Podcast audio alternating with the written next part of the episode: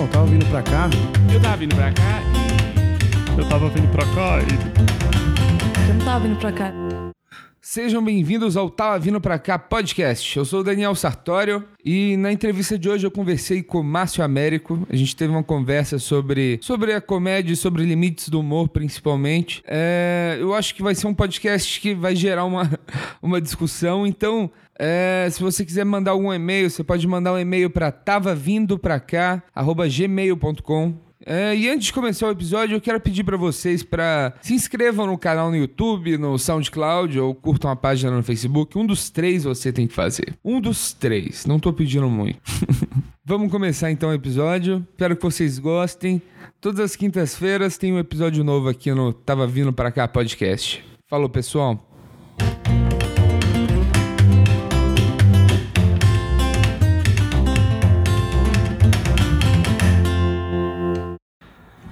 É, começando, você, vem, você nasceu em Londrina mesmo, né? Nasci em Londrina, nascido, criado e processado lá. Só põe um pouquinho mais próximo. Nascido, criado e processado em Londrina. Processado em Londrina. Graças a Deus. E você começou a fazer teatro com que idade? Eu comecei com 18 anos. Uma história bonita. Meu pai era pintor de paredes e eu estava ajudando ele. Estava limpando os pingos de tinta no chão, na casa de uma senhora, e daí tinha o jornal Folha de Londrina, assim, que eu estava usando para forrar o chão. E daí tinha um anúncio lá, é, curso de teatro no Departamento de Cultura de Londrina. Falei, porra, que legal.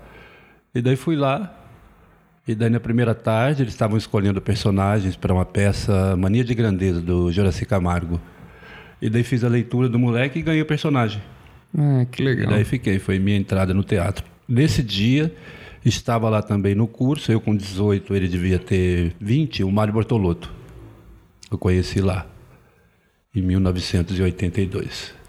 E você ficou muito tempo no, no, no teatro? Você escrevia, você atuava? Fiquei um tempo, porque quando eu entrei ali, eh, eu vi como funcionava um mecanismo eh, de uma peça de teatro, dramaturgicamente falando, como Sim. escrever uma peça, primeiro ato, segundo ato, terceiro ato.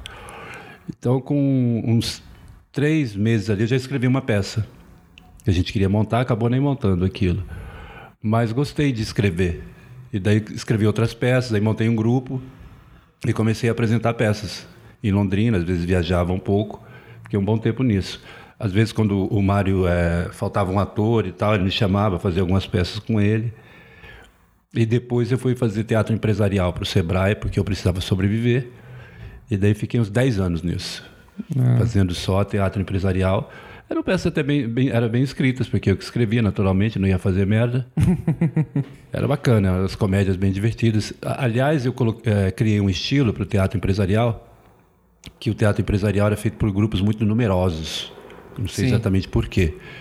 E eu desenvolvi um estilo que era eu e mais um ator só. E a gente fazia vários personagens. Tinha um biombo preto, eu entrava lá atrás, me trocava e já, já saía como outro personagem. Me trocava tipo em 15, 20 segundos. Já mudava a cena e uma boa sonoplastia. Ah, então tinha legal. Beatles, tinha Creedence, tinha Frank Zappa, uma trilha bacana. Então o, o espetáculo era muito envolvente, era muito dinâmico, tinha ritmo, era muito engraçado. E daí eu percebi que em alguns momentos eu parava e começava a conversar com a plateia, assim, improvisando. E já era meio que stand-up aquilo. Tan- Ah. Tanto é que quando eu fui escrever meu primeiro texto de stand-up, eu já tirei algumas coisas que eu brincava no palco É que durante você, o teatro empresarial. você já começou meio que num, num, num texto mais longo, né?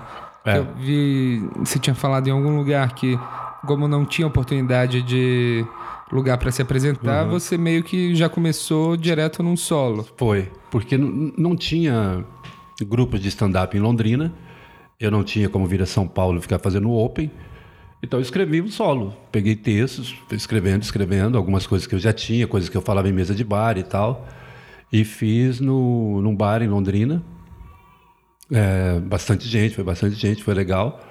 É, não é exatamente o que eu faço hoje, era mais, mais primitivo, porque eu não, não tinha muito domínio da coisa ainda, era meio teatral ainda. É que muda muito, É, né? é. Era- era pouco espontâneo. A curva de aprendizado no stand-up É. é muito alta, principalmente no início. Sim. Mas foi um solo. Comecei com um solo. Daquele solo eu devo ter hoje, que eu uso ainda, uns 15 minutos. No Uns máximo. 15 minutos. O resto eu joguei fora. Não, não- tem, tem coisas boas lá que eu poderia usar mais ainda. Mas, É, mas- acabei aprendendo e vendo outros e tal. E acho que você nunca perde uma piada realmente, né? Se é uma coisa que você gosta, Ah, sim. você pode deixar ela guardada e Claro. dois anos depois ela sempre. volta. Aliás, eu acho uma bobagem essa coisa que as pessoas falam de texto novo. Ah, tem texto novo porque tem gente que está com o mesmo texto há 10 anos. Falei, se você escreve um texto novo para você ou para o público? Essa é a grande pergunta que o, que o comediante, o artista tem que fazer. Você está criando algo novo para você ou para o público? Porque o comediante não é como um artista plástico que ele pinta um quadro, alguém compra esse quadro e acabou. né? Um show não. As pessoas compram a possibilidade de assistir você fazendo o show. Ele não vai levar aquele show embora. Não acabou aquele show. Então o fato da pessoa ficar. Ele pode ficar 30 anos com o mesmo texto. Se a plateia está gostando daquilo, se ele está se sentindo bem com aquilo, eu não vejo nenhum problema. É, o que eu vejo problema é gente é, escrevendo texto novo para mostrar para outro comediante que ele escreve. Aí eu acho que você é subserviente e você é inseguro.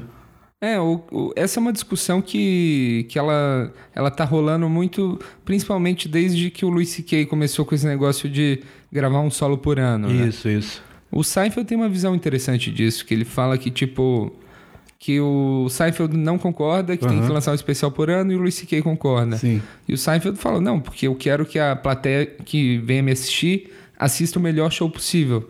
Exatamente. O show não fica bom em um ano. ano. 30 anos de ajustando piada, trocando. E são, são, são dois caminhos que dá pra seguir, né? Sim, at- até porque uma piada. é, você não termina a piada quando você acaba de escrever o punch. Aquela piada, ela vai pedindo uma nova entonação. Imagine a, a miríade de possibilidades de entonação de um punch. Exatamente. Eu percebo isso quando estou no palco, até hoje, fazendo piada que eu fazia, tipo, que eu faço, sei lá, há oito anos. Ainda hoje eu descobri, ah, agora achei a entonação. E daí ela quase cristaliza, mas aí vou fazer outro show, ela vem de outro jeito e melhor. Sim. Então, como é que você vai atingir esse patamar de, de- não de perfeição, mas, mas de lapidação em um ano?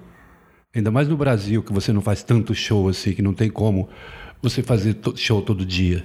É difícil. Então, eu acho que o legal é você ter um material foda, de você falar assim, não, isso aqui está muito bom. Até porque o tamanho que é o Brasil, as pessoas, para você secar um show, de falar assim, não, o Brasil não aguenta mais esse texto, porra, você tem que ficar um tempo do caralho fazendo isso. Eu lembro que tem uma, uma história que o, o Jô Soares chegou para o Zé Vasconcelos, que é um comediante das antigas, e ele tinha um texto muito divertido que é do locutor Gago, Sim. locutor de futebol Gago. Tinha outros também. E ele já estava aí há uns 20 anos fazendo o mesmo solo. E o Jô chegou para ele e falou assim: Porra, Zé, você está há 20 anos aí, ficou esse mesmo texto, as mesmas piadas. Olha, se você quiser, eu já falei com o Chico, o Chico Anísio, e ele topou. A gente escreve um texto novo para você, não te cobra nada, não. Resposta do Zé Vasconcelos: Mas o povo gosta. É isso. Se o público está gostando. Eu tenho o texto da maconha, por exemplo. Eu escrevi esse texto há uns oito anos, oito, nove anos. Contaria a história desse texto. Vamos Em contar. minúcias. Eu estava aqui em São Paulo por conta do filme Meninos de Quixute. E daí um amigo meu, o Regis Trovão, que agora é, é barbeiro, barber, barbearia de macho. E aí ele estava cuidando da curadoria de uma galeria de arte ali em Pinheiros, da, da, da Lu. E que estava tendo bandas e tal. Aí ele falou, você não quer fazer stand-up lá? Eu falei, porra, passo. Aí eu morava no hotel ali na Bela Vista, fui pro hotel. Falei, porra, o que, que eu vou falar para aquele povo? Lá vai estar meus amigos de teatro, a maioria tudo cheirador de cocaína, maconheiro. Falei, lógico, eu vou falar sobre drogas. lógico, eles vão adorar. E daí escrevi à noite, assim, a- a- na mão, escrevi na mão, a caneta. Escrevi o texto todo sobre drogas, sobre maconha, sobre cocaína. E fiz e foi do caralho. O Marcelo Rubens Paiva estava lá, o escritor. Ele falou, velho, se for isso aí no YouTube, você vai bombar. Eu falei, Será, Marcelo? Ah, vai por mim, vai bombar. Muito bom, muito bom. E realmente é, bombou. Agora veja, esse texto da maconha, volta e meia, alguém reposta ele É, no sim. Facebook. Teve um maluco aí que postou agora, tá indo para 4 milhões de views. O que eu postei, que quase não é visto, já passou de um milhão no YouTube. Tem um outro que postou não sei onde, que está com 2 milhões. Tem shows que eu vou fazer, eu não faço o texto da maconha. Os caras, você não fez o texto da maconha? então, se, não secou esse, que é tão visto, que é tão Sim. conhecido, que muitas vezes as pessoas me conhecem por causa desse texto, como é que vai secar outros que não são tão conhecidos assim? Outros comediantes que, não- que, que não tiveram é, esse tipo de exposição com o texto? É, né? é não, uma- não vai secar. Eu, eu fiz um, show uma vez com o João Valho, eu tinha acabado de chegar em São Paulo. E daí fiz o show, acabou. Aí no final os comediantes sobem no palco para agradecer e falar ah, meu site e tal, e se divulgar. E um cara numa mesa assim falou assim: pô, e você não vai fazer o texto da maconha? Fiz o texto da maconha no final do show. Acho que foi a primeira vez que alguém fez mais um set no final do show. Agora, eu vou jogar fora esse texto? Né? Falei assim, não, isso é texto velho. Eu acho que o texto é velho quando o planeta mudou tanto que o seu texto para de fazer sentido. Não é mais uma verdade. Né? É, não fa- não faz sentido. As pessoas olham e falam, mas do que, que ele está falando? As, as coisas não são assim, as coisas não são mais assim. Tipo, ah, ninguém consegue me achar. Assim, pô, você não tem celular? é isso. Agora, se seu texto faz sentido, se ele comunica, se as pessoas se identificam com o que você está falando, eu não vejo por que você jogar isso fora.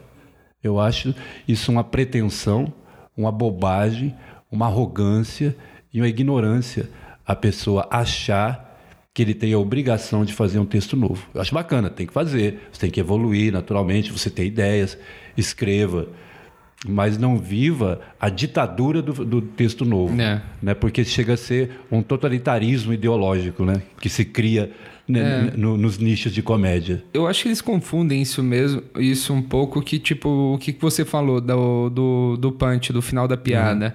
De você ver uma entonação diferente. Sim. Tipo, você ainda tá, fa- você tá fazendo ele ciente do que, que você tá fazendo. Eu acho que o, a, justi- a justificativa que dão pra isso é, por exemplo, você, você começar a simplesmente repetir as piadas e não se importar de estar ali. É, mas- Se você não se importa de estar ali, aí- é um É, problema. Aí você mesmo. precisa de uma pessoa nova, não é de um texto novo, Exatamente. né? Você precisa de outra pessoa, que aquela já foi, gastou. Agora, piada não, a piada...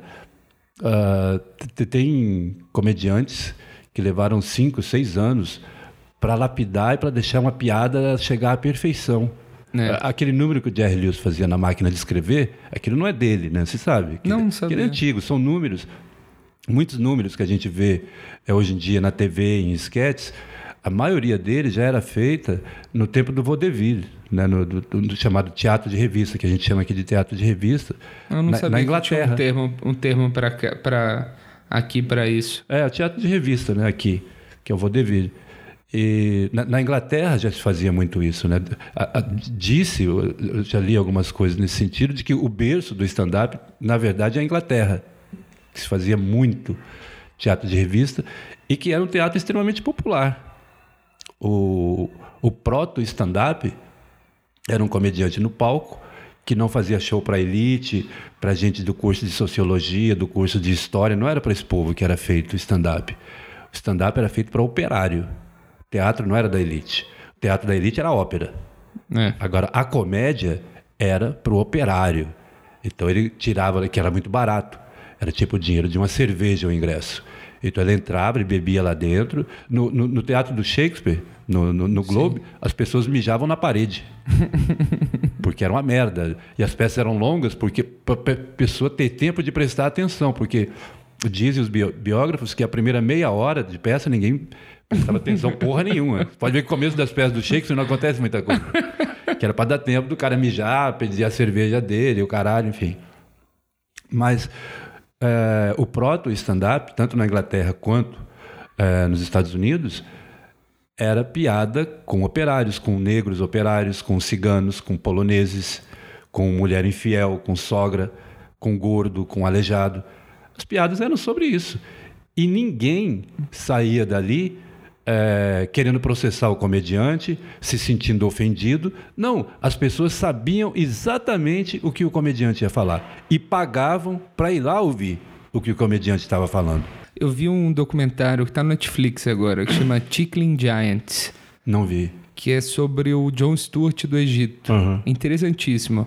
É, na primavera, rolou a Primavera Árabe, aí o presidente estava lá há 20 anos, é, se de- é, renunciou, e a mídia continuou chapa branca pra caralho, ninguém fazia sátira política, ninguém fazia nada assim. Aí esse cara era um médico, assim, operava o coração, e ele chegou lá e começou a fazer um vídeo no YouTube no estilo do John Stewart, assim, sentado na mesa, passando umas imagens do lado. Aí esse, esse bombou esse vídeo. Aí ele foi pra TV. Aí chegou num ponto que 30% da população egípcia assistiu o cara. Ele era o cara mais famoso do Egito. E só que aí o presidente foi eleito, ele ele estava muito ligado ao, ao, isla- ao islamismo e um pouco de radicalismo, e eles meio que fizeram uma pressão para ele, pra ele ser deposto. E o exército entrou no- na brincadeira. Aí no início foi bom, porque o exército fez o que o povo queria, tirou o cara. Só que aí na, eles começaram a, a endeusar o, o general que fez isso. E é, um, e é um lance que, tipo, e depois que ende- endeusaram ele, ela falou: ah, ele é o filho de Deus, ele vai, rará, vai salvar nossos problemas. Esse cara decidiu se candidatar a presidente e ganhou. Aí o cara começou a censurar tudo. Nossa. O programa desse cara, ele, eles chegaram. Eles, o cara foi preso, ele, eles chegaram a cortar o sinal dele durante a transmissão, mas não cortava a hora do comercial. E é interessantíssimo, é uma história triste, que tipo, ele teve que fugir do, do Egito. Mas você vê você vê dos dois lados, assim, que dá para muito, dá muito para dá muito para ver o, o Brasil nessa situação. Sim, o Brasil atual. Conservadorismo que está acontecendo no mundo inteiro. E esse conservadorismo, quando a gente usa o termo é, conservadorismo, é, normalmente ele é associado à direita, né? e não é. Conservadorismo não tem lado, não no, no sentido comportamental, né? no, no- nesse sentido da palavra. Porque veja bem, se eu disser para você, você acha totalitário um grupo querer definir o seu corte de cabelo? Você acha isso totalitário? O que, que você acha? É, eu acho totalitário. Fala claro. assim, olha, você tem que usar o cabelo desse jeito. Esse grupo é conservador ou não? Ultra, né? Outra. Ultra conservador. Você acreditaria que um grupo de esquerda faria isso? Não estou falando da Coreia. Você acredita que alguém faria isso no Brasil? Não sei se alguém. Já estão fazendo. Como assim? O que, que você acha que aconteceria com uma atriz negra, por exemplo, se ela aparecesse na TV de cabelo alisado? Ah, entendi. ela estaria fodida.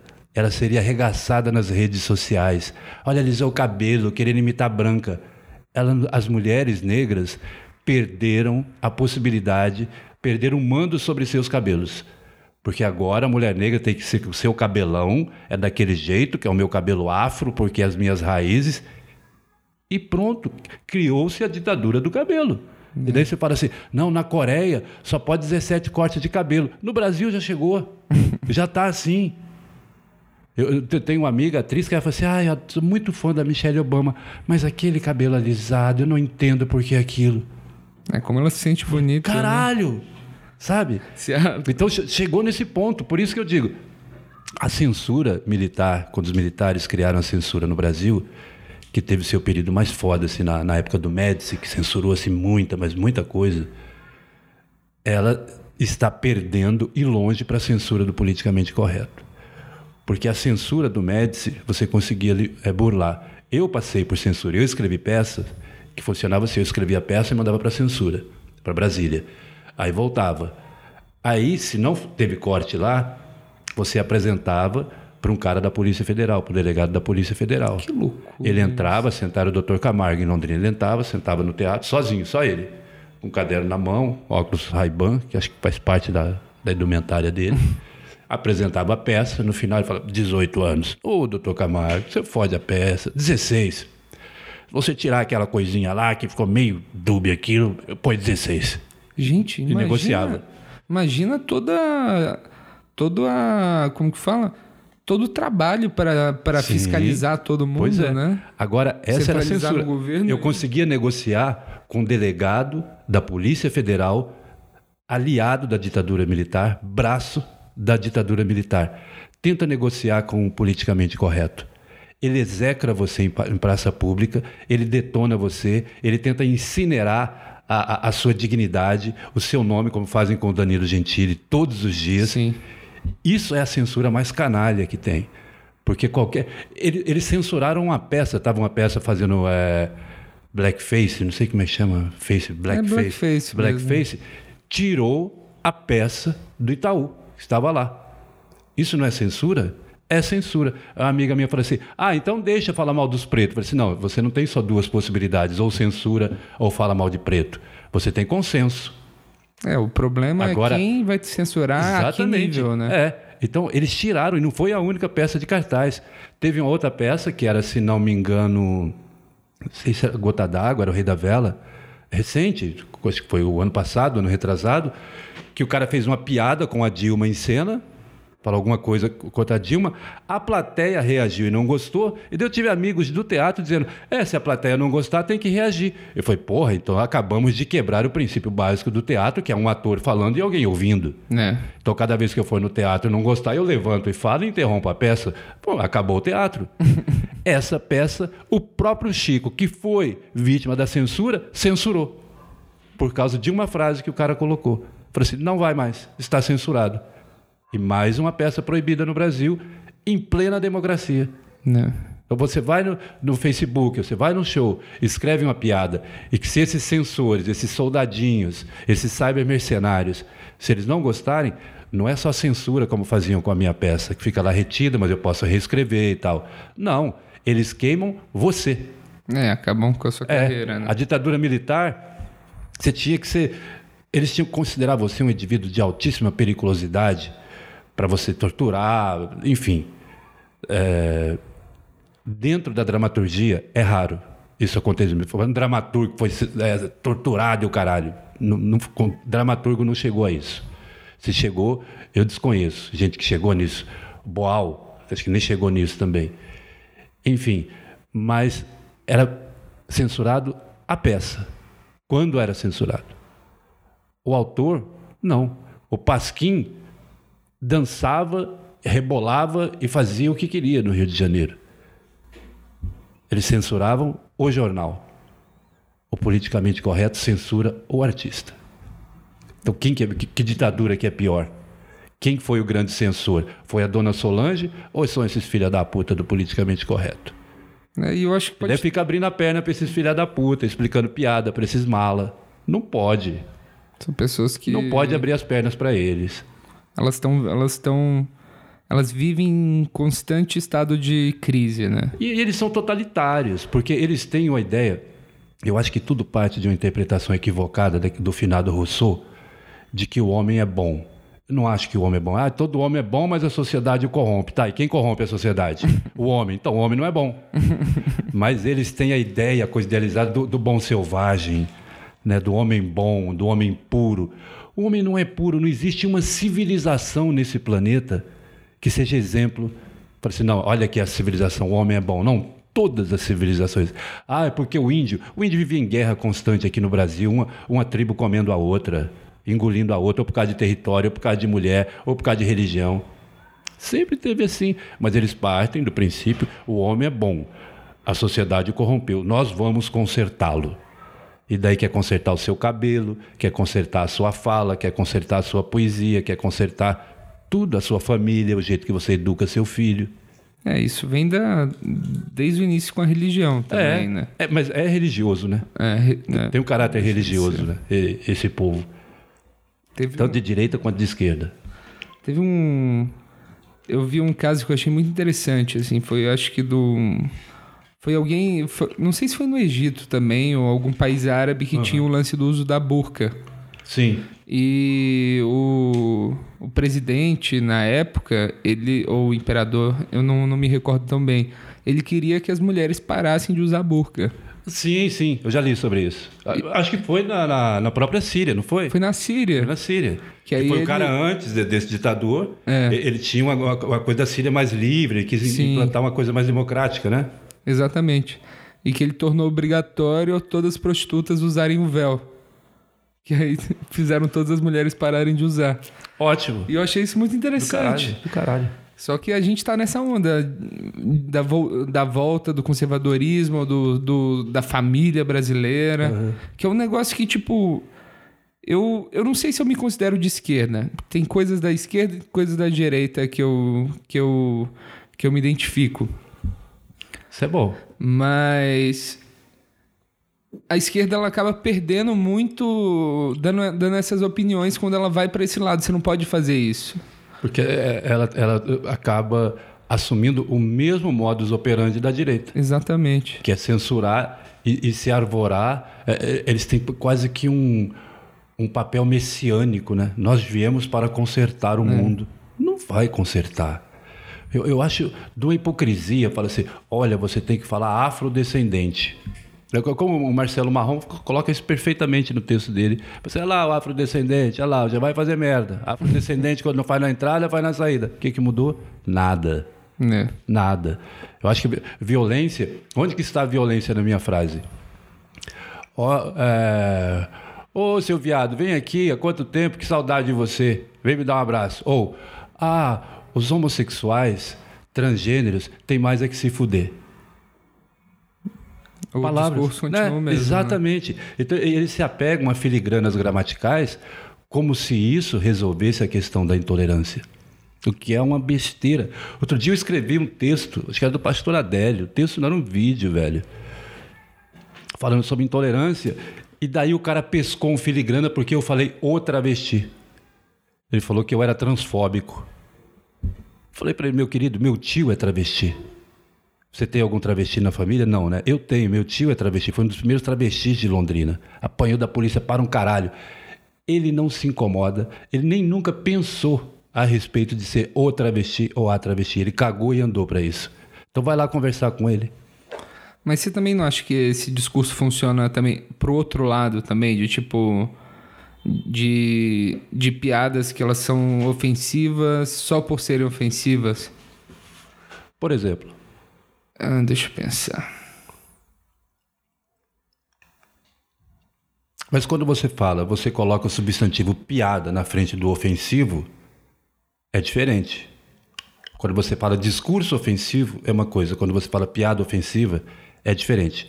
É claro que você pode fazer qualquer declaração através de uma piada simplesmente para ofender. Só que o humor é diferente. Eu posso fazer uma piada com negro, com mulher, falando de mulher lavar louça ou caralho, e quem está ouvindo entende que é uma piada. Você já percebeu que quando você fala para alguém assim, ouvi uma piada muito boa, vou contar a piada. A pessoa se prepara para ouvir a piada Sim. sabendo que ela vai rir no final.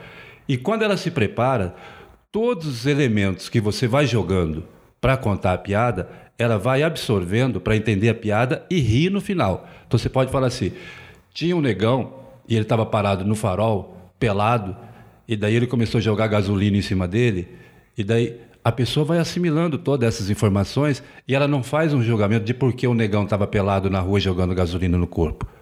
É suspensão de descrença total. É que ela já assumiu que aquilo ali é Exatamente, que é a realidade da piada, é o normal da piada. Se no final houver um motivo para riso, toda essa premissa ela se dissolve e o que sobra é só a risada. Você estimulou o riso, é só isso.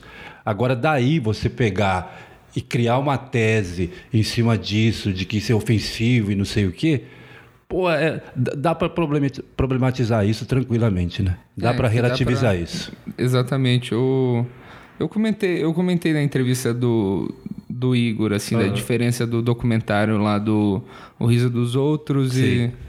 Que é muito. é canalha aquele riso dos outros, né? É, é que é muito tendencioso, né? Nossa. Muito. E Nossa. o original, que, foi, que esse foi baseado, ele, ele começa com a mesma premissa. Tipo, vale qualquer coisa. Aham.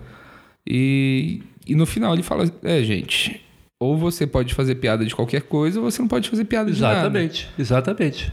Só que é difícil, é difícil para as pessoas entenderem uma, uma coisa que não é uma verdade, assim, não é uma certeza. Ah, você não pode fazer piada disso, você pode fazer piada disso.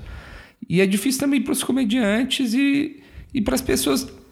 Uma coisa que eu tava pensando esses dias, que tipo, tem uma grande parcela de, de, pesso- de um grupo, por exemplo, pessoas, sei lá, mais instruídas, talvez, mais politizadas, que elas deixam de assistir comédia porque elas não gostam daquele tipo de humor ou acham que não gostam daquele tipo de humor.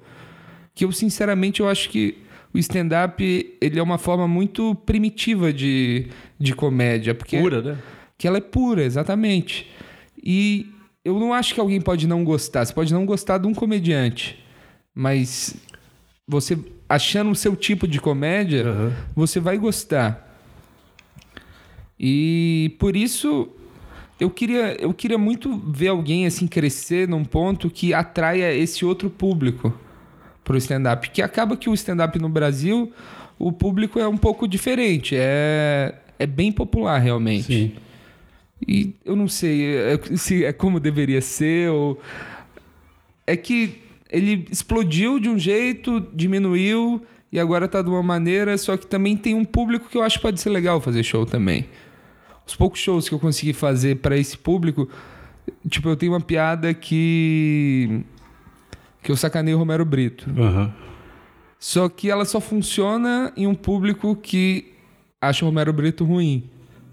E, e quase lugar nenhum essa piada funciona por causa disso. Agora você tocou num ponto. Esse é o grande problema. Primeiro, o que você tem são pessoas que odeiam o stand-up e não faz a menor ideia do que seja isso. Você pergunta para ele, quantos shows você já viu? Não, eu nem vou ver. Falei, então você é ignorante. Então você é preconceituoso.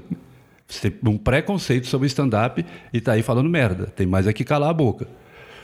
E o outro é a, a seletividade moral, o que é um absurdo.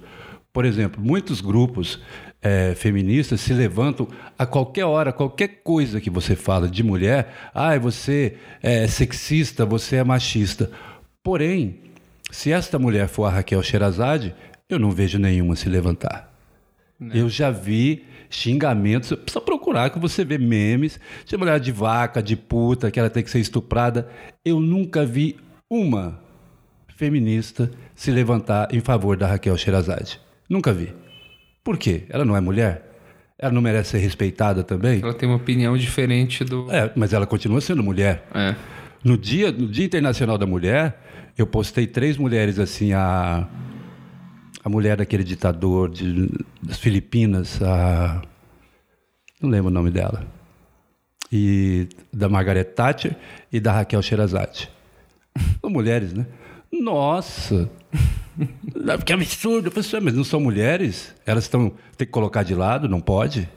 Não é mulher? Não é tudo mulher? Então tem essa seletividade. Você fala mal de um ex-presidente, não pode. Mas se o ex-presidente for, por exemplo, o Sarney, aí pode. Ué, mas pode ou não pode? Ah, não pode é, ofender os negros, ainda mais se for viado. E se for o Fernando Holliday? Não, esse aí pode. Então a seletividade. O comediante tem que perceber que comediante não tem lado. Eu bato no Romero Brito e bato no Picasso. Eu bato no Lula e bato no Cunha. Não pode ter lado. O Danilo Gentili, quando ele fez aquele show em Brasília, o politicamente é, incorreto, foi transmitido pelo YouTube, ele batia em todo mundo. Eu acho um absurdo. Falar assim, ah, porque o Danilo, com a esquerda, você fez piada com todo mundo.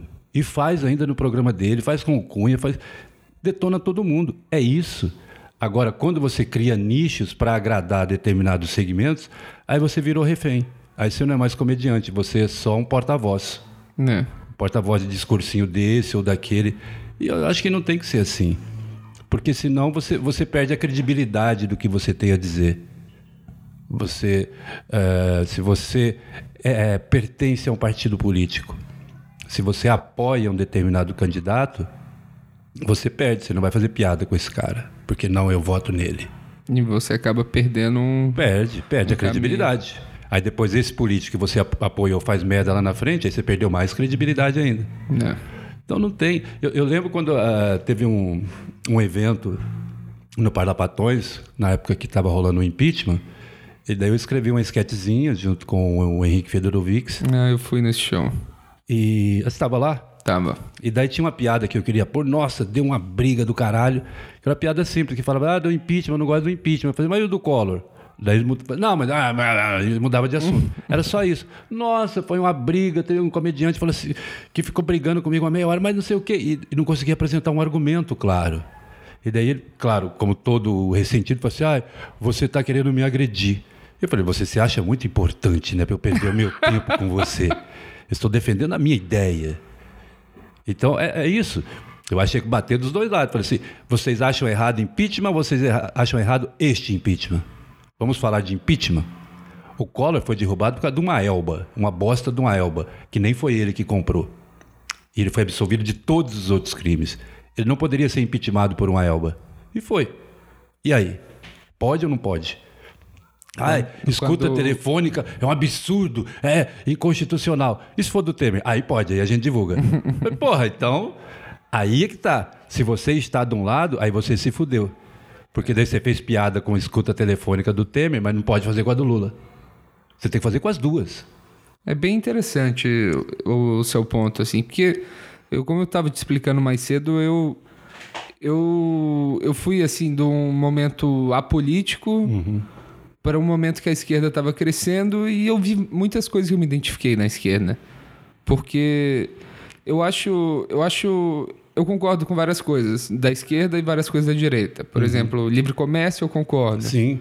É, é, gastar imposto em coisas sociais, eu concordo também.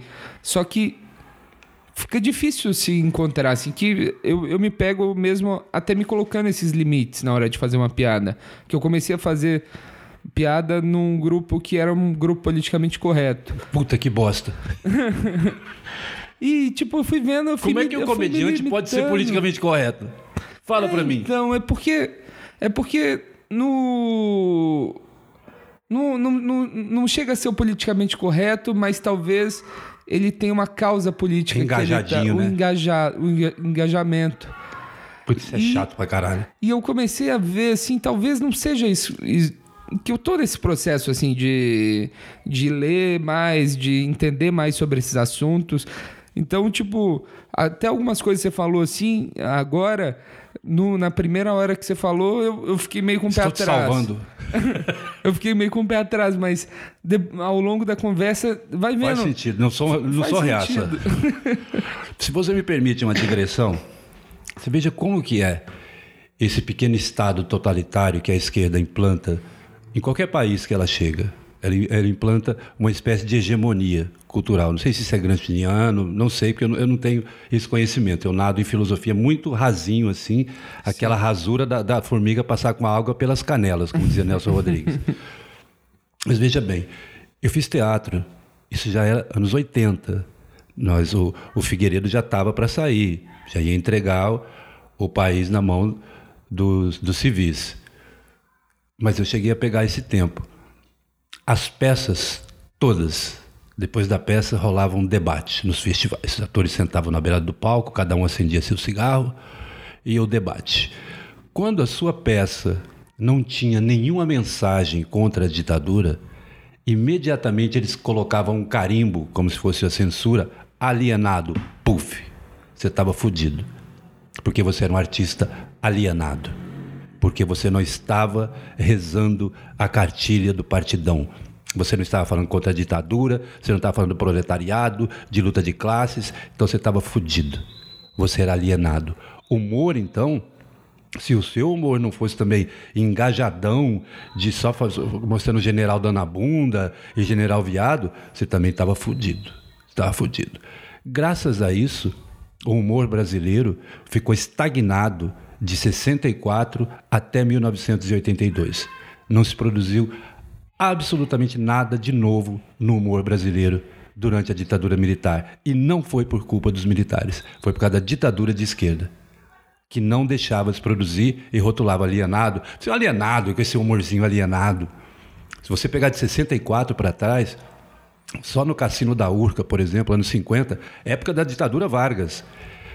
Alvarenga e Ranchinho cagava na cabeça de Getúlio Vargas, que ia assisti-los ao vivo na primeira fila e adorava. Quando foram falar pro Getúlio, ah, tem dois comediantes aí falando mal do senhor. Onde? No Cassino da Urca. Eh, Traz eles aqui, trouxe, faz a piada. E fez? Deixa os caras fazer. Vai fazer a porra da piada, que é boa, eles são bons. Getúlio, velho. Ditadura, Vargas. Agora, a ditadura de esquerda, não. Então você não tinha humor. Antes você tinha qualitativamente, assim, quantitativamente, humor para o caralho. Durante essa época da ditadura de esquerda, da hegemonia de esquerda, não apareceu absolutamente nada no humor brasileiro, a não ser humor engajadinho, umas bobagenzinhas ali. Ele começou a ressurgir com a democracia. Aí que tipo de humor que aparece? Aí vem o Glauco, nas histórias em quadrinho, que dá o pontapé com um quadrinho que ele fez, que é o cara pendurado na parede, sendo torturado, assim, aquela imagem famosa né, do cara acorrentado. Vem passando o carrasco, ele alcança o pé na bunda do carrasco e fala: Ô, gostoso. Era uma quebra total entre o prisioneiro e o carrasco. Chamou o carrasco de gostoso, tem tesão no carrasco. Foi uma quebra. Aí veio a chiclete com banana, falando de sexo, drogas e rock and roll, coisa que a esquerda nunca deixou. Eles proibiam o rock, eles fizeram passeata contra a guitarra, velho.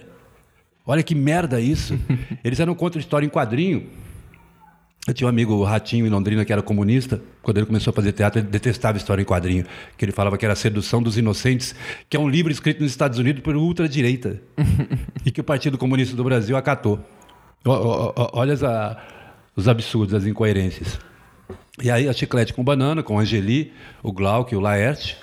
Depois veio a turma do Caceta e Planeta. Aí o humor mais rasgado ainda, todos atirando para todos os lados. E daí a esquerda ficou meio assim, puta, o que, que eu faço agora? Esses caras estão do nosso lado ou estão contra? Não sei, não sei. Aí veio o que ele chamava de besteirol, né? Besteirol. A, a, a inteligência esquerda, da, a, a esquerda, a imprensa da esquerda, que não entendia o humor que o Mauro Reis e o Vicente Pereira, o Guilherme Caran, não entendiam o humor que eles faziam. Porque era um humor mais urbano, era uma linguagem mais urbana, mais caótica, homem eh, fantasiado de mulher, uma coisa transgressora. Ah, isso é besteirol. Sem ver, sem ver. Só que daí sobreviveu. Porque daí eles não tinham ainda esses braços de censura para se mexer, porque eles não estavam no poder. Então o humor cresceu muito. E daí veio TV Pirata, o Cacete Planeta foi para para Globo, espalhou esse tipo de humor. No teatro cresceu muito. Você teve o Terça Insana. Do caralho. Quando eles chegaram ao poder, aí eles começaram a estabelecer a censura. E a gente está sentindo isso, talvez estejamos no pico de censura. Eles começaram a cortar. E você percebe onde que eles cortam primeiro? Em termos de arte? No humor. Eles apontam todas as armas para nós. Que é o mais fácil de derrubar, né? E é o mais perigoso. Por isso que eles têm medo. Então, a, a direita não tem tanto medo de humor. O Maluf, o tanto de charges que já foram feitas do Maluf e do Figueiredo e o caralho. Nunca. O Pasquim, que mais do que o Pasquim? E ele sobreviveu, ele não teve um número que foi censurado. Todos os números saíram, todos. Com texto do Francis, do Milo Fernandes, do Jaguar, esse povo todo. Mas agora que eles estão no poder, e ainda estão, porque está tá todo aparelhado, o Estado está todo aparelhado, você vê, posta uma piada no Facebook, qualquer rede social para você ver. Você vai ser censurado em tempo real. Não tem negócio de mandar para Brasília. Não, é na hora. É na hora. Eles foram pichar à frente do Comedians. Picharam? Não Picharam? Faz, faz tempo isso, há uns cinco anos. Porque o Rafinha fez uma piada sobre estupro. É, a piada não incentivava o estupro, porque os- eles, são burros acima de tudo. E foram lá pichar a propriedade privada. Então, é assim, a ditadura é, não fazia isso para censurar. Eles tinham um mecanismo de censura, ó, é aqui em Brasília. Aqui, eles não. Eles atacam pessoas. Então não é. Você ah, está com um discurso reacionário. Assim, Mas aconteceu. Eu não estou inventando esse fato. Aconteceu isso. Esse tipo de perseguição. E principalmente, quando eu ia para Olha a semelhança da ditadura do Médici com esses babacas do politicamente correto. O pessoal da, da, da censura do Médici uma vez invadiram. Não sei universidade, que porra que foi, tinha um livro vermelho, e confiscaram o livro vermelho. Isso aqui, não sei o quê, não sei o quê. Era uma Bíblia. Só que a capa era vermelha. Em outro, o censor exigiu a presença do Dostoiévski. Esse cara vai ter que depor hoje no DOPS. Falei, "Ah, Vai ser meio difícil, né? Você tinha uma mesa branca lá. Aí a gente ri e fala assim, puta, como eram burros. O politicamente correto faz a mesma merda. Vamos analisar uma piada, já que vocês do politicamente correto gostam disso, embora não saibam fazê-lo. Danilo Gentili escreveu a seguinte piada, contextualizando a piada.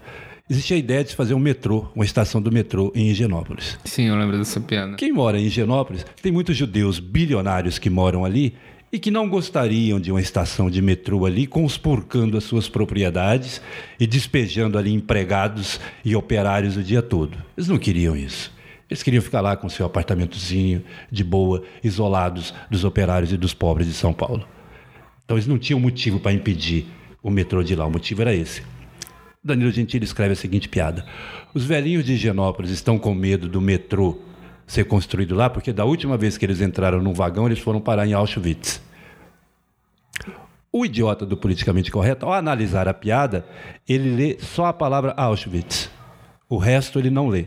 Ele lê só Auschwitz. Conclusão? Ah, não, isso apoia o nazismo. A piada não é sobre nazismo. A piada é para dizer: olha, não é por isso daqui. Os velhos, se pegarem um, o metrô, eles não vão parar em Auschwitz. Então não é esse o motivo. Não. Qual é o motivo, então? Era isso que a piada propunha, esse tipo de reflexão. Quando eles pegam a palavra Auschwitz, só. Você pode fazer uma piada mostrando de como foi canalha, de como o ser humano foi canalha ao escravizar os negros, trazer os negros da África e tratá-los como mercadoria. Se a sua piada não sei o quê, crioulo, sua piada é racista. Você, não, mas você lê o resto da piada. Não importa, não pode falar crioulo. Mas, não, não pode. Está censurado. É isso. Por isso que não pode abrir as pernas para esses caras. Primeiro que eles são perigosos. Eles trabalham bem nas mídias sociais, em todas. É um exército de cyber mercenários, alguns independentes, outros comprados, mas eles estão aí para isso. Você quer ver censura, velho? Outro ponto, ele fala assim, ai, mas você... Eu lido com fatos. Há pouco tempo, dois cineastas fizeram um documentário sobre o Olavo de Carvalho, o Jardim, não sei das quantas lá. O filme foi proibido de ser exibido em festivais de cinema. Qual a alegação para se proibir? Um documentário sobre um velho filósofo que mora, nem no Brasil mora. O, o que é que você alegaria para proibir? É, não é, não é minha visão política. Pois é.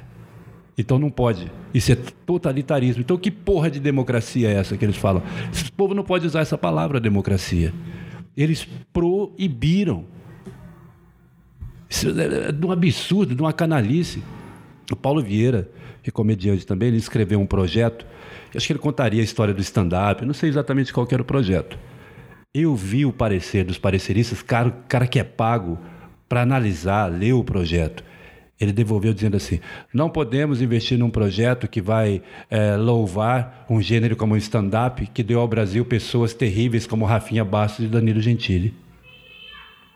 Meu Deus. Esse foi o parecer de um órgão público, de um cara que, que, eu, que eu pago o salário dele para ele analisar um projeto, saber se o projeto está bem escrito e se é viável. Ele não tem. Essas pessoas não podem analisar um projeto sob a ótica pessoal. Ele está ali só para ver, isso aqui é viável? É. Tem público? Tem. Então está autorizado. Não é assim. Se você quer um projeto aprovado hoje em dia nessas leis de incentivos, tem algumas palavras que você tem que pular. Olha, o filme conta a história de um transexual negro que mora na favela e é bandido também, é usuário de crack, e ele combate o branco opressor na forma de um policial. Você já ganhou. Se é um negão transexual viciado em crack, isso aí já pegou. Porra, que maravilha, é isso que a gente quer. É um, de um absurdo, velho. Nossa Senhora. Mas fale-me de você. Não, é que eu fico pensando assim, porque, tipo. Mas, mas não é verdade isso? Eu Esses fatos? Eu concordo com tudo isso que você tá falando, mas eu também olho por outro lado que. Que é isso que eu te falei, que eu. Da, da indecisão que eu tenho ainda sobre. Uhum. Por exemplo, o. Deixar claro que a gente tá falando dos extremistas disso. Sim, claro, claro. Porque eu acho, eu acho maneiro o que está acontecendo de das pessoas ganhando voz. Problema é que quando o que, que a internet faz? Ela deu voz para todo mundo. É. Aí quando você dá a voz pra todo mundo, tem gente que não sabe, a- a- é, não sabe aproveitar a voz. Só que dos dois jeitos é bom. Porque você tá dando voz pra gente que não tinha, mas essa gente que não tinha também às vezes não é legal. Só que eu fico pensando, tudo isso que você falou, eu, eu acho assim. Foda que eu tô tendo realmente um, um conflito assim no cérebro. que bom. Porque me incomoda quando eu escuto um cara fazendo uma piada que eu vejo que, tipo, ele tá chamando a mulher de burra, saca? Isso me incomoda. Só que me incomoda pessoalmente. Eu não gosto desse tipo de piada, mas existem exemplos de piadas machistas que eu, que eu rio. Claro. Só que aí você ri e você fica assim. Ah, nossa, você ri. Porque você introjetou o modus operandi do politicamente correto. O Chico Buarque, não só o Chico Buarque, mas o Boal, eh, Dias Gomes, todas as pessoas que escreviam, que produziam cultura eh, durante a ditadura militar, todos são unânimes em dizer que eles acabaram desenvolvendo uma espécie de autocensura. Então eu ia escrever, eu pensei, isso aqui não vai passar, deixa eu pôr de outro jeito, e reescrevia. Nós estamos desenvolvendo, nós comediantes, estou falando de nós, autocensura. Agora, o que é pior, o Chico desenvolveu a autocensura sob um regime totalitário, assumidamente totalitário, de extrema direita. Nós estamos desenvolvendo autocensura graças a quem? Quem está implantando isso no nosso cérebro? A extrema esquerda. Pois é. Sem poder assumido. O que é pior, é um poder invisível. Você não tem como lutar contra ele porque ele não existe. É como o Estado Islâmico. Você não sabe onde é que está. Não tem endereço. São pessoas. Isso- nossa, isso é, é terrível. E daí você fica censurando. Agora você falou, ah, o cara fez uma piada eh, que mulher é burra. Eu, eu preciso ver o contexto disso. Sim, sim. Porque eu já, eu já fiz piada, inclusive com amigas, dizendo para você, "Ô, mas você é lenta, não sei o quê, e faz a piada, e a pessoa entende que é aquilo, porque a piada às vezes funciona como um carinho, como uma forma de aproximar, Sim. sabe? E as pessoas percebem isso, o ser humano sabe disso, independente do politicamente correto. Um exemplo disso, eu não sei se você estava vivo quando o Ayrton Senna morreu. Eu tava, mas eu, eu lembro, mas eu era muito Vagamente, criança. né? Quando Ayrton Senna morreu, isso foi no domingo, ele sofreu um acidente, e na segunda-feira confirmou-se a morte cerebral dele. Realmente, o Ayrton Senna morreu. Já existia o programa Pânico do rádio. O programa Pânico naquele dia foi especial porque não teve piadas nem gente ligando, era simplesmente para você mandar um fax, na época fax, ou ligar, deixando uma mensagem. E as pessoas deixavam mensagens, o Senna, o herói, não sei o que, aquela comoção nacional, e depois aquele velório com a Xuxa, e os, os, os pilotos carregando o caixão do Ayrton Senna. Comoção nacional. No dia seguinte, já tinha piada sobre o assunto. Eu lembro de umas três ou quatro. Tipo, qual foi a última coisa que passou pela cabeça do Senna antes dele morrer? A barra de direção. Se o Ayrton Senna não tivesse morrido, o que ele estaria fazendo agora? Se batendo dentro do caixão. Ou seja, o mesmo povo que tinha um grande respeito, uma admiração e que foi solidário, que parou o Brasil para Ayrton Senna, no dia seguinte estava fazendo piadas. Esse povo não gostava do Ayrton Senna? Eles estavam um dia antes, eles estavam chorando a morte do cara. Então a piada, às vezes, é uma forma de somatizar a dor. É uma forma de dizer, puta, eu gosto muito desse cara. É isso que as pessoas talvez não consigam perceber. E para perceber isso, você tem que entender que o homem não é bom. E se eu não sou bom, a minha forma de amar também pode ser agressiva. A minha forma de amar também pode ser uma piada que alguém vai considerar de mau gosto. Mas talvez o objeto do meu amor não, não considere de mau gosto. É aquela coisa, fale, fale de mim, é, bem ou mal, mas fale de mim. Porque quando falam de mim, estão se lembrando de mim. É. Então, mu- muitas vezes, eu tenho amigos é, negros que eu faço piadas. com- O, o Morgado fez ontem no palco a piada com o Marcelo Marrom. Meu, cagou, porque o, o Marrom sabe que a gente ama ele, que a gente adora ele. Então, não tem nenhum problema. Todas as vezes que eu vou no, no programa do Danilo, ele faz piada com crack. Eu- A última essa vez que eu estive lá, ele falou assim: ah, porque agora derrubaram a Cracolândia e Márcio América não tem onde morar.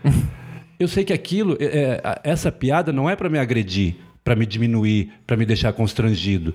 É para me deixar à vontade. Falei assim, ó, Fica à vontade. A É, gente gosta pode- de você. É isso, você pode fazer isso comigo pode falar, também, é, né? você pode falar o que você quiser. Eu fui lá, já fiz piada é, com, com o fato do Danilo ser burro, de ter o pau pequeno.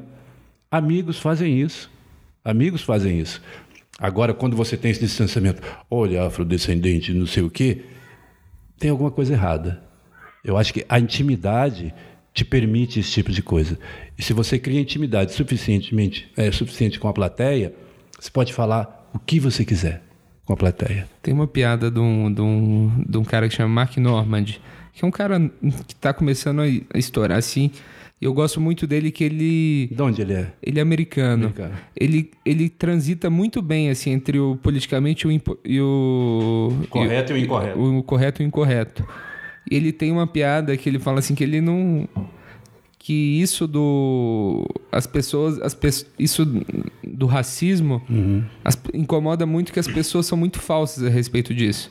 Que, tipo, um dia ele tava no trabalho dele, aí ele falou, "Ô, como que chama aquele negão lá, de, aquele negão altão do quarto andar? Aí o cara virou pra ele e falou assim, ei, eu não vejo cor, cara.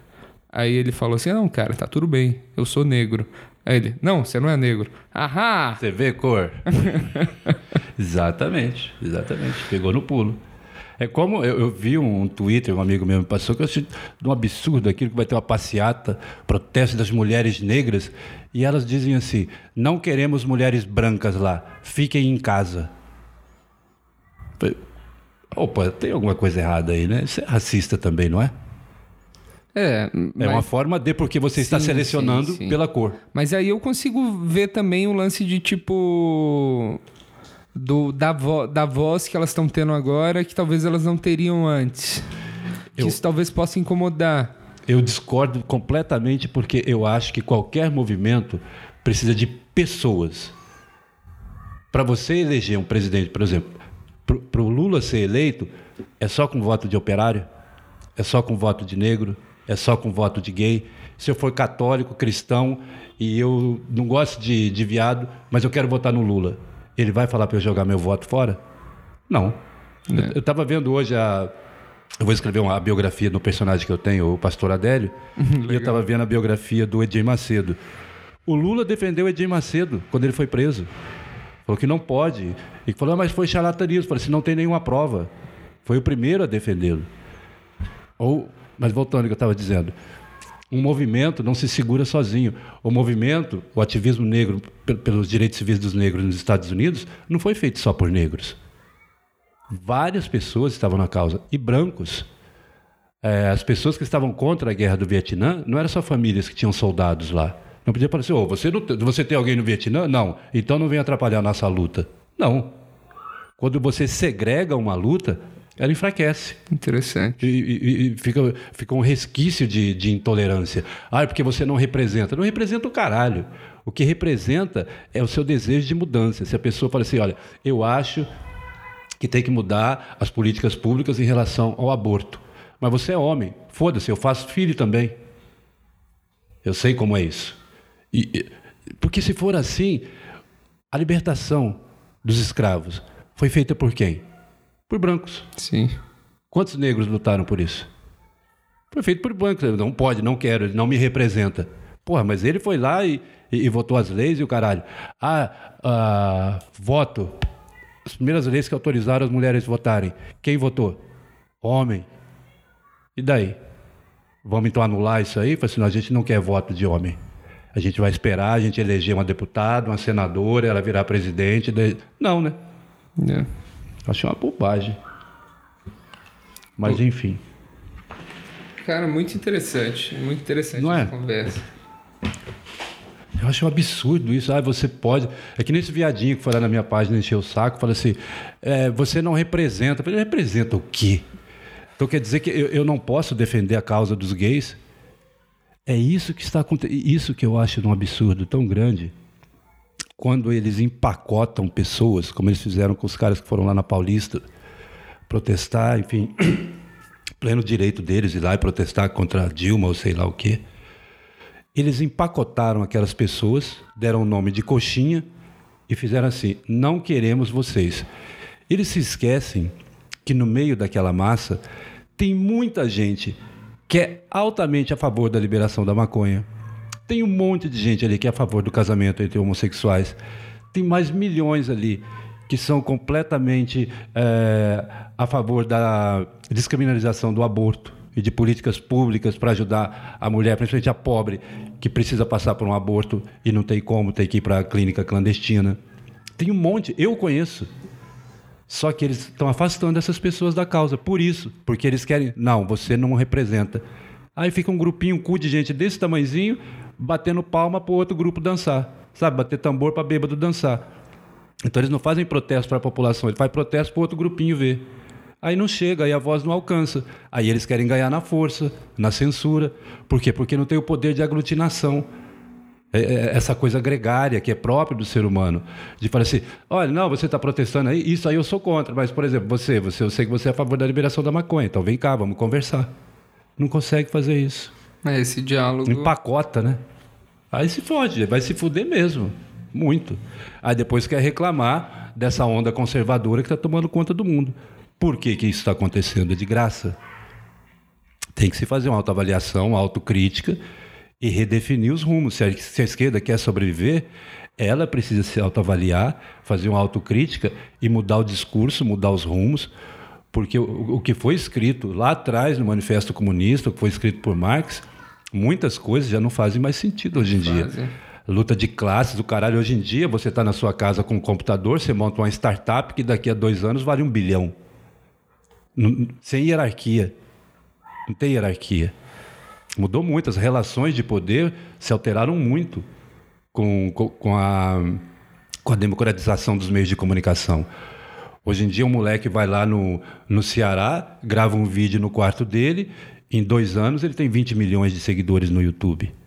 Ele não precisa mais de Rede Globo, de Folha de São Paulo, não precisa de mais nada disso. É. Isso que eles não conseguem avaliar. O mundo está mudando e a esquerda ainda age como se eles estivessem em 1950. Com poder de. Não, não consegue. Interessantíssimo. Tem que ver isso. Né? Você, ah, o poder de comunicação, ah, mentiras hoje em dia já não se propagam tanto. Você dá um Google, tem sites lá, o boatos.com, você já vê, olha, é mentira isso. Outra coisa que eu vejo errado, eles, em vez de baterem é, em ações é, erradas, eles ficam pegando filigranas, umas bobagens, tipo, ah, o Dória espirrou e não lavou a mão. Porra, foda-se. Ah, o Dória não. Você não precisa disso para não falar mal do Dória, mas para criticar a administração dele. Mas critique no ponto certo. Fale assim: olha, isso aqui. Que aí você convence a pessoa. É como o Bolsonaro. Ah, o Bolsonaro é homofóbico. Ele consegue provar facilmente que não é homofóbico. É fácil provar isso, até porque essa palavra nem existe. Não existe essa palavra. Você tem que pegar e mostrar que Bolsonaro é incapaz de governar um país como o Brasil. É isso que tem que ser provado. O fato dele ser homofóbico, ele é homofóbico, porque ele fala assim, eu sou homofóbico, mas eu sei administrar um país. Fudeu. É. É como o Clodovil dizia, eu não vou governar com o cu. Porque acusavam ele de ser viado. Ele falou assim, não vou governar com o cu. É a mesma coisa. Então tem que mostrar para você, o Bolsonaro é incapaz, é uma pessoa incapaz, ele não sabe nada de economia, ele não sabe nada de mercado, ele não sabe nada de exportar, nada. Ele não tem como administrar esse país. É isso que tem que falar, porque daí não tem contra-argumento. A pessoa vai falar o quê? É, e- Agora vai falar, ah, porque com a Maria do Rosário, vai se foder Maria do Rosário e Bolsonaro, os dois juntos. E a gente, a gente viu acontecendo nos Estados Unidos isso agora, né? Todo esse circo midiático que, em cima das besteiras que o Donald Trump fa- falava, Exatamente. elegeram ele. Sim, sim. E, e sabe por que uma das coisas que fez com que o Trump fosse eleito? Essa esquerda não atenta. Uma grande cagada. Veja bem, você mora na quebrada. Você é operário, você é paupérrimo, mas infelizmente você é branco. E você mora lá com a sua família, na casa ao lado da sua, ganhando o mesmo salário, vivendo na mesma rua, nas mesmas condições, igual, mora uma família de negros. Esses negros, eles têm muito mais privilégios que eles não pediram, foram dados a ele. Então o filho dele pode, pode entrar na universidade através do sistema de cotas. O seu não, que é tão pobre quanto, que teve a- a- as mesmas dificuldades. Então você vai criando privilégios, privilégios, privilégios para determinadas minorias e o outro não tem. E ele vai vendo, fala assim, porra, mas peraí, estão tirando coisas minhas. Eu tô sem privilégio nenhum. Eu tô jogado aqui, ninguém vê isso. Aí quando aparece um Trump e fala isso e verbaliza isso, porque você só, só funciona verbalizar uma coisa que existe. E ele verbaliza: olha, os mexicanos estão tirando muito do seu emprego. Olha, não sei o que, a pessoa fala assim, é verdade. E vota nele. É claro que o discurso dele é uma falácia, que não é bem assim Sim. né? Mas existe uma realidade. Toda premissa política tem que partir de uma realidade. E daí perde. E daí vai embora. É como eu vi aquela esquete que o, Zorra Total fez, que alguém comentou assim: Nossa, achei genial aquela do Branco do Brasil. Branco do Brasil. É. sei, sei. Ah, porque eu sou branco. Eu falei assim: espera aí, você está me dizendo então que o fato, esse é determinismo biológico, que o fato de eu ser branco, eu sou um explorador? É isso? Então não tem branco pobre, fudido, morando na favela, fumando crack. Na Cracolândia tá cheio de branco. Fudido, bêbado, andando pela rua. E essas pessoas? Elas se sentem extremamente ultrajadas ao verem uma coisa dessa. Minha mãe é branca. Ela mora numa casa popular em Londrina. Ela vive de um benefício do, do governo, de- que é uma merreca. Ela vê aquilo e fala assim: ah, mas então eu sempre fui tratada melhor? Não, ela sempre se fudeu a vida toda. Trabalhava como empregada doméstica. E como é que faz com essas pessoas? É, isso que você, é esse discurso que você tem para oferecer? Aí chega um Bolsonaro, chega um Trump e fala assim: não, você está se fudendo também. Ele fala: ah, até que enfim alguém se lembrou de mim. Alguém tá É. lembrando. É. Concorda comigo? Concordo. Ótimo ponto. Acho um absurdo. Mas vamos falar de humor.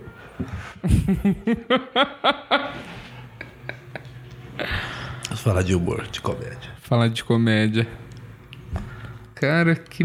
Tem muita gente fazendo.